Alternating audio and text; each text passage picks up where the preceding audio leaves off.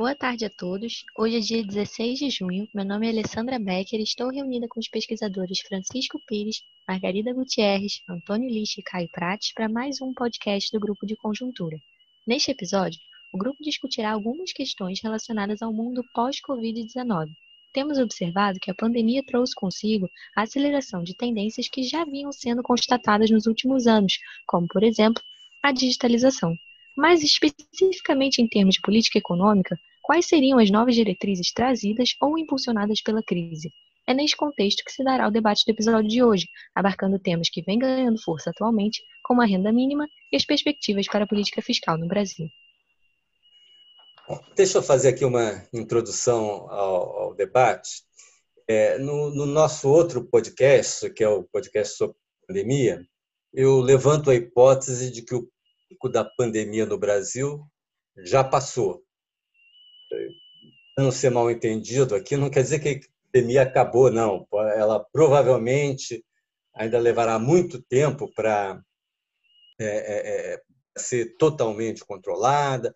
Pode haver novas recidivas num período muito curto em relação conta da reabertura da economia, etc. Mas de todo modo a gente tem é, um marco aqui diante desse marco, né, é, a gente pode começar a olhar para frente é, e, e, nos colocarmos é, a, a questão que vem já sendo debatida por vários analistas, que é como será o mundo pós-pandemia, no nosso caso, é, principalmente do ponto de vista é, econômico. Né? É, nosso objetivo hoje aqui nesse podcast é, é modesto, evidentemente, é só iniciar a nossa discussão sobre esse tema. É, alguns dos aspectos né, que já estão começando a ser é, é, visíveis, né? É, esses aspectos são aquilo que em linguagem de cenário se chama de sinais do presente, aquilo que a gente pode olhar realidade presente e nos chamam atenção, que nos mostram, nos permitem visualizar é, questões do mundo futuro, né? É, tendências do futuro.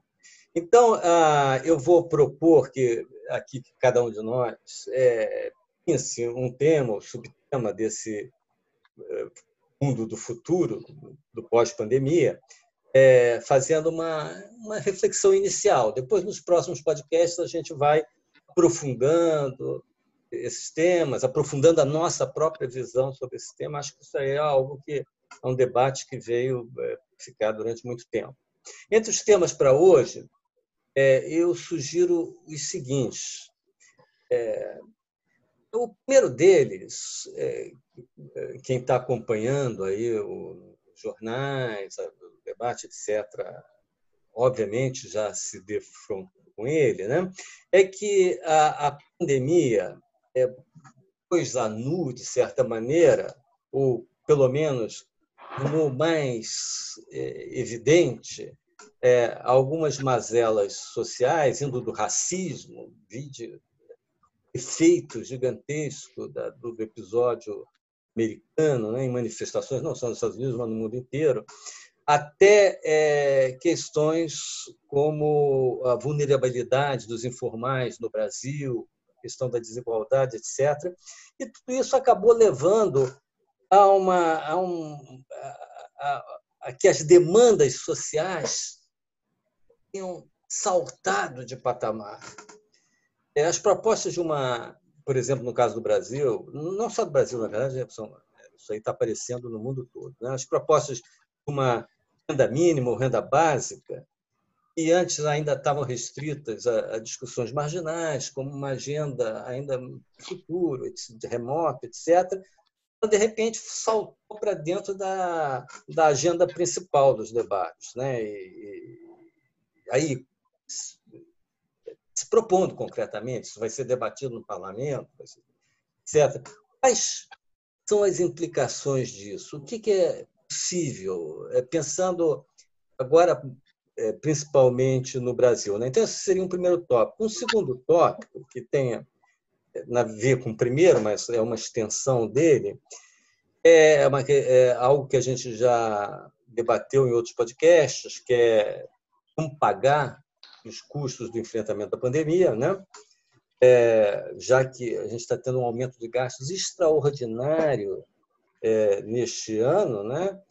É, só que hoje, a gente já debateu isso, hoje está claro é, que não apenas os gastos, é, enfrentamento da pandemia tendem a transbordar desse ano para o ano que vem, 2021, pelo menos, como também é, alguns gastos de natureza mais permanente começando a, a, a, aparecer como que quase que inevitáveis. São inevitáveis ou não, vamos ver, mas estão surgindo um pouco desta é, maneira. Né? Quer dizer, posso, alguns são.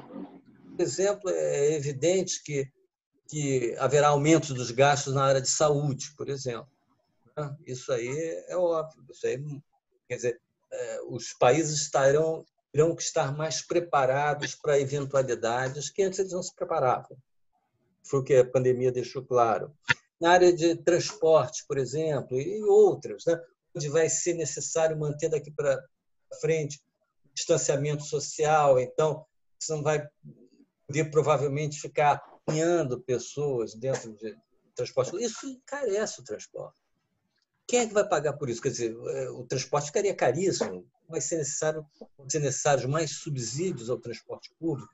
Enfim, se você for começar a perceber todos os, os, os possíveis custos fiscais envolvidos, é, nós vamos ser levados à, seguinte questão: o nosso, aqui no caso do Brasil, o, o, o mundo, a situação fiscal, a política fiscal pós-pandemia deverá ser outra, ou se defrontar com novos problemas. Porque até aqui a ideia era que bom, vamos a, a, a política fiscal tentar manter os impostos, cortar gastos, colocar a dívida pública dentro de uma trajetória sustentável. Que vai ser essa política fiscal pós-pandemia? E, por fim, só para colocar mais um tema aqui, é, no mundo e também no Brasil, nós vivemos um momento de deflação, juros baixos e grande expansão monetária. É uma combinação aí previsível alguns algum tempo atrás, né? Muita expansão monetária, inflação muito baixa ou deflação. É, eu acho que é, a gente pode aqui tentar começar a pensar, é, a tentar imaginar esse mundo pós-pandemia, né? É, como é que vai ser? Quer dizer, vamos, essa situação vai é, é, é, ser mantida? Esse é o, o, que se chama atualmente, né? Esse novo normal. Os juros, se a gente tiver juros baixíssimos, próximos de zero, como hoje nos Estados Unidos, e enorme expansão monetária, bom, a princípio isso aí facilitaria muito resolver o outro problema, que é o problema da expansão dos gastos. Mas isso viável? Viável fora? Viável no Brasil? Como é que a gente pensa a política monetária e a política de financiamento público no, no mundo pós-pandemia? Então, eu, eu, eu proponho aqui esse conjunto de questões para a gente dar início aqui ao nosso debate no podcast de hoje. Eu gostaria de começar comentando essa questão do que se tornou, eu diria, irreversível, de a gente ter, a partir de agora, na esteira da crise da Covid, do programa de auxílio emergencial chamado 600 reais, uh, entrou na ordem do dia a questão do, do, país ter programas de renda mínima muito mais robustos do que tem até agora. E isso me parece, quer dizer, é uma coisa obviamente saudável e necessária, mas o que eu queria discutir aqui é, é basicamente o seguinte, quer dizer, uma questão preliminar a essa discussão do aumento de gastos associado a transferências de renda, que, que que certamente, em alguma medida, vai ocorrer a partir de agora. Isso, eu acho, como falei, acho que é uma coisa irreversível.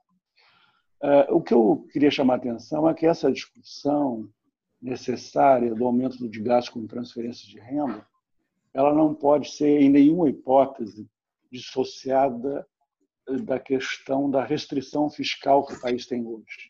O país hoje passa por uma crise fiscal muito grave, como a gente sabe, iniciada em 2014, mas ela foi muito potencializada pela, pela enorme piora fiscal né, que é, veio junto aí com a Covid, a piora fiscal que foi necessária para mitigar os efeitos sociais e, e econômicos né, da interrupção brusca da atividade econômica imposta pela Covid.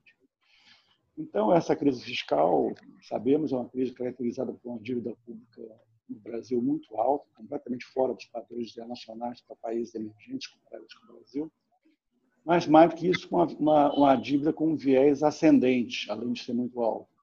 E por conta da herança da, da, da piora fiscal da Covid, essa situação se torna muito mais dramática daqui para frente, ou seja, o viés ascendente da, da dívida, de crescimento, de aumento da dívida pública se torna muito mais forte. É, apenas para a gente ter uma ideia mínima do que está se passando, nós estamos esse ano, por conta da Covid, multiplicando por 10, mais ou menos, o déficit primário que o Brasil tinha. O Brasil tinha um déficit primário um pouco acima de 1% do PIB, e vai, ter, vai caminhar para um déficit entre, digamos, 12% a 13% do PIB, é 10 vezes o que a gente tinha antes. A dívida pública vai passar de perto de 76% do PIB para algo como 95%. Então, estamos falando de uma situação é, de um agravamento muito grande. É, vai ser inevitável, do ponto de vista, para, para lidar com a crise fiscal, tal como ela vai se colocar pós-Covid, que a gente caminhe, que o governo dê sinalizações convincentes que, num tempo razoável, não muito prolongado, vai recuperar o controle sobre a trajetória da dívida pública. Isso vai ser inevitável.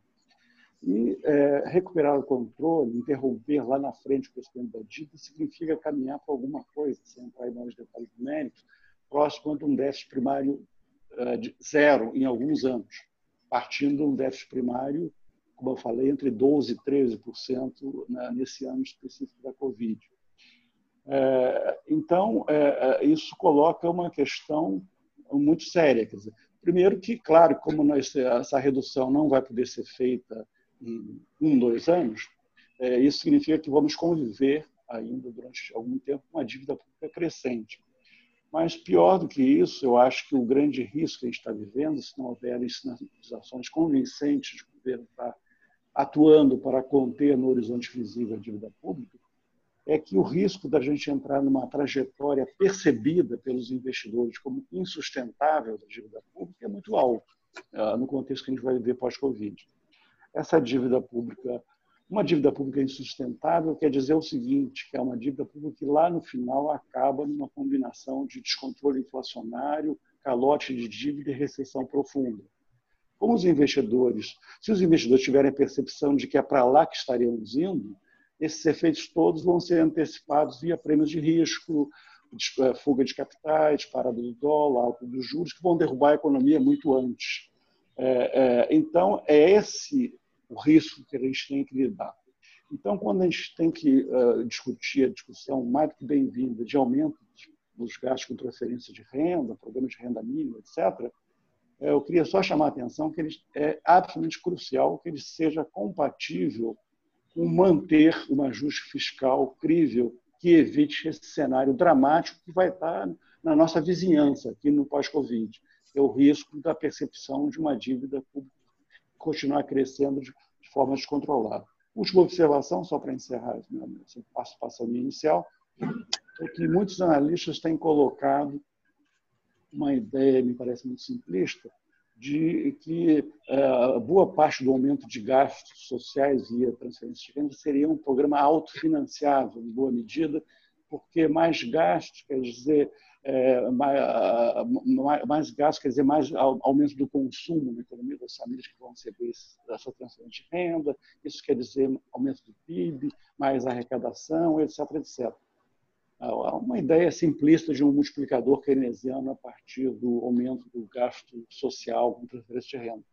Eu só queria dizer que esse, se, essa, se isso for acompanhado de uma percepção, esse aumento de gastos, de fragilidade fiscal e de incerteza muito grande sobre a trajetória da dívida pública, esse raciocínio do multiplicador keynesiano simplesmente não faz o menor sentido.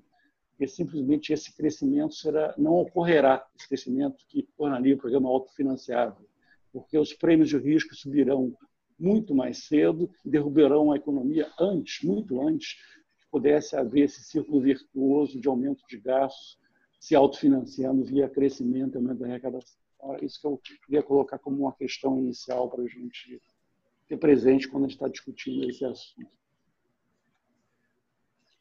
É, então, é, eu colocando aí, acrescentando, né, seguindo essa discussão que o Caio começou a fazer, é, eu acho que em termos gerais, né, o Brasil pós-pandemia, em termos de política econômica, ele tem que manter o tripé que a gente tem. Então, a gente hoje tem um tripé de política macroeconômica que está assentado no câmbio flutuante, no regime de metas de inflação e na disciplina fiscal. Então, isso parece ser o tema mais importante, essa questão da disciplina fiscal. É, ficou evidente né, que a, a pandemia está mostrando que, no caso brasileiro especificamente, a gente tem uma massa de pessoas que é uma massa de pessoas que tem condições de sobrevivência muitíssimo precárias. E são aqueles informais, né, e que vivem, porque, na verdade, quando a gente fala de informal no Brasil, a gente tem um grande conjunto de pessoas que têm diferentes graus de informalidade e de pobreza, inclusive. Né? Tem o cara que vende pipoca na esquina, mas tem aquele cara que tem uma MEI, que é um pouco formal, um pouco informal, e que tem uma condição de vida totalmente diferente. Então, claro, essa discussão de preservar e estabelecer programas que deem mais assistência a essas pessoas que são muito miseráveis é legítimo, é justo. Mas isso vai nos obrigar a fazer algumas escolhas, se a gente de fato quer implementar esse tipo de programa. Qual é o grande desafio que a gente vai ter do ponto de vista fiscal? Como o Caio colocou, é reequilibrar a trajetória da dívida pública em relação ao PIB e tendo que encaixar esses gastos novos que a sociedade considera que são gastos justos, que são gastos meritórios. Né? É, hoje nós temos três regras fiscais no Brasil, na verdade, uma delas é que é a grande âncora. Nós temos metas primárias, que foram bastante relaxadas, para o ano que vem também está sendo relaxado. Nós temos uma regra de ouro, que ela vem sendo é, é, atingida de forma que, não, enfim, de várias maneiras, mas ela não tem sido nenhuma grande restrição fiscal. E nós temos o teto dos gastos. Esse, sim, tem se convertido na âncora fiscal. Então, desde que ele foi implementado, o grau de confiança na, na economia brasileira, a percepção de risco, os juros, tudo isso caiu muito, né? porque, eh, e a grande vantagem do teto do gasto qual é? É que ele promove um ajuste fiscal bastante lento, bastante possível de ser feito no tempo, sem obrigar nenhum corte de gastos draconiano, mas gerou confiança no sentido de que a gente tem alguma regra que está valendo e que isso lá na frente vai implicar numa trajetória de dívida pública em relação ao PIB muito mais amena, muito mais benigna, muito mais controlada. Né? Então, alguns números para a gente começar a discutir essa questão da renda mínima, do programa de renda mínima. Né? ou renda básica, ou renda Brasil, o nome que for. Saiu um estudo né, do Marcos Mendes dizendo o seguinte: olha, se cada cidadão brasileiro receber 400 reais, isso vai aumentar o gasto em 1,01 trilhão de reais. Bom, isso é quase 13% do PIB. Então, como encaixar isso? Né? O Brasil tem um PIB que não vai chegar a 7 trilhões de reais esse ano, então nós temos aí quase que uma impossibilidade. Como é que a gente vai ajustar essa conta? Né? É, e aí nós temos várias questões para a gente pensar. A gente hoje não tem uma solução para o caso, a gente tem que pensar nisso sim, mas eu vou enumerar algumas questões relevantes que têm que entrar na discussão dos programas de renda mínima. A primeira grande discussão que eu vejo é quem de fato vai ser o foco deste programa? Quais são as categorias né, no mercado de trabalho, fora do mercado de trabalho, quais são as pessoas que são elegíveis para receber essa renda mínima. Né? Nós, como eu coloquei, a nossa informalidade no Brasil é muito grande e ela tem várias categorias que são muito diferentes de trabalho, de pessoas trabalhando. Então, que são muito diferentes. O informal não é miserável por definição. Você tem informais que são miseráveis, informais que não são miseráveis. Então, a primeira questão é o foco. Né? A segunda grande questão é como financiar eventuais aumentos de gastos por conta desses programas. Né? E aí vem sempre uma solução mágica. Vamos aumentar a carga tributária daquelas pessoas físicas mais ricas e também vamos aumentar a carga tributária sobre o patrimônio. Sobre o patrimônio, carga tributária aumentada sobre o patrimônio, empiricamente, nós temos aí alguns resultados já no mundo, que isso não implicou em aumento de arrecadação significativo. Por quê? Porque o capital foge. E é muito difícil hoje, no mundo, onde você pode aplicar seu dinheiro, no Brasil ou em qualquer país do mundo, é muito difícil você controlar né, esse essa, essa movimento de capital. É, então, aí, sobre grandes fortunas, né, sobre grandes patrimônios. Então, é uma grande discussão como financiar.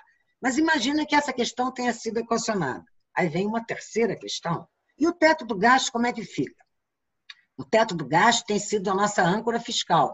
Ah, joga fora o teto. Não, a gente vai ficar sem âncora nenhuma. A gente não tem disciplina fiscal. E isso, de fato, como o Caio já colocou, vai nos levar a um outro cenário, que é o cenário que tem duas escolhas de Sofia. Ou é uma hiperinflação ou é um calote da dívida pública. Então, a gente não vai ter crescimento se a gente não tiver uma disciplina fiscal. Quarta questão. Tá bom, vamos encaixar o programa de renda mínima. Então, a gente vai manter o teto do gasto. Então, isso nos obriga a quais são os gastos obrigatórios que terão que ser cortados para encaixar esse programa. São escolhas da sociedade. Né? Nós temos aí hoje 90% do gasto é obrigatório. Ele não pode ser cortado, é obrigatório por Constituição ou por lei. Né? Quarta ou quinta discussão: vamos rever gasto tributário. Gasto tributário são desonerações tributárias que hoje são quase 5% do PIB. Né? Não, mas tudo é importante, tudo é prioritário. Se tudo é prioritário, nada é prioritário. Então, a gente não consegue avançar na discussão. Então, o meu recado maior é: acho a discussão do programa de renda mínima muito importante, principalmente no caso brasileiro, que é um país que tem uma desigualdade social brutal. Agora, a, a sociedade precisa saber que ela vai ter que fazer escolhas. Senão a gente não vai conseguir chegar onde a gente quer, que é um país com menos desigualdade social e que comece a crescer, que volte a crescer, que retome a sua capacidade de crescimento.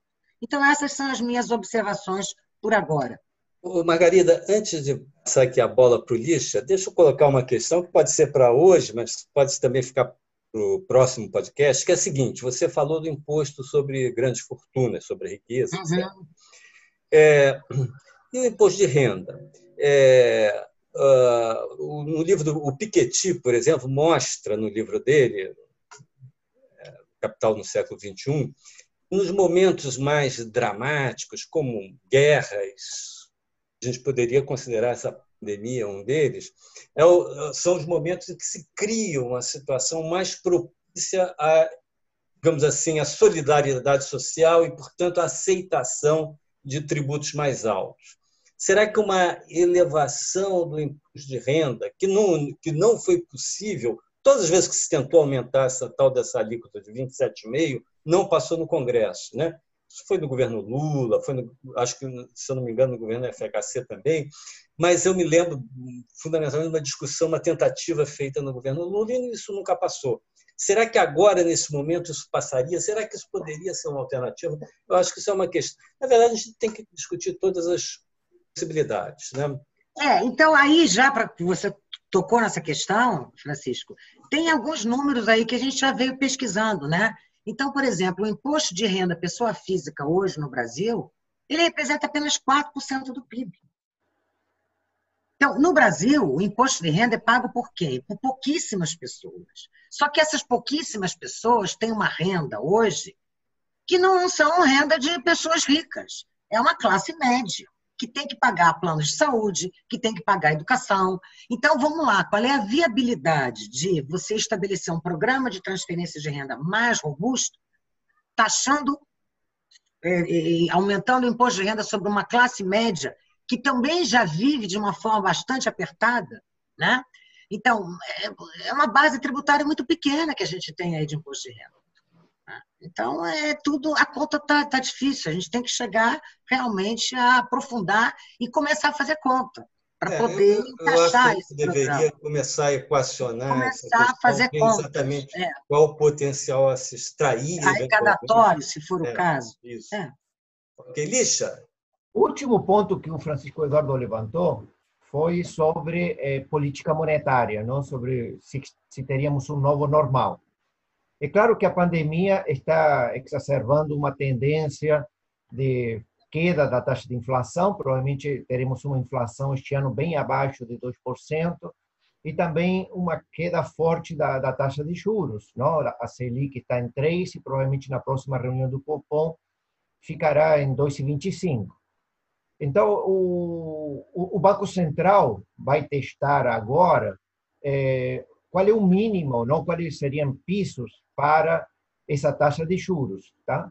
É, é claro que o Brasil nunca antes navegou por esses mares, não de taxas de juros e de taxas de inflação tão baixas, como o pessoal fala. Tá?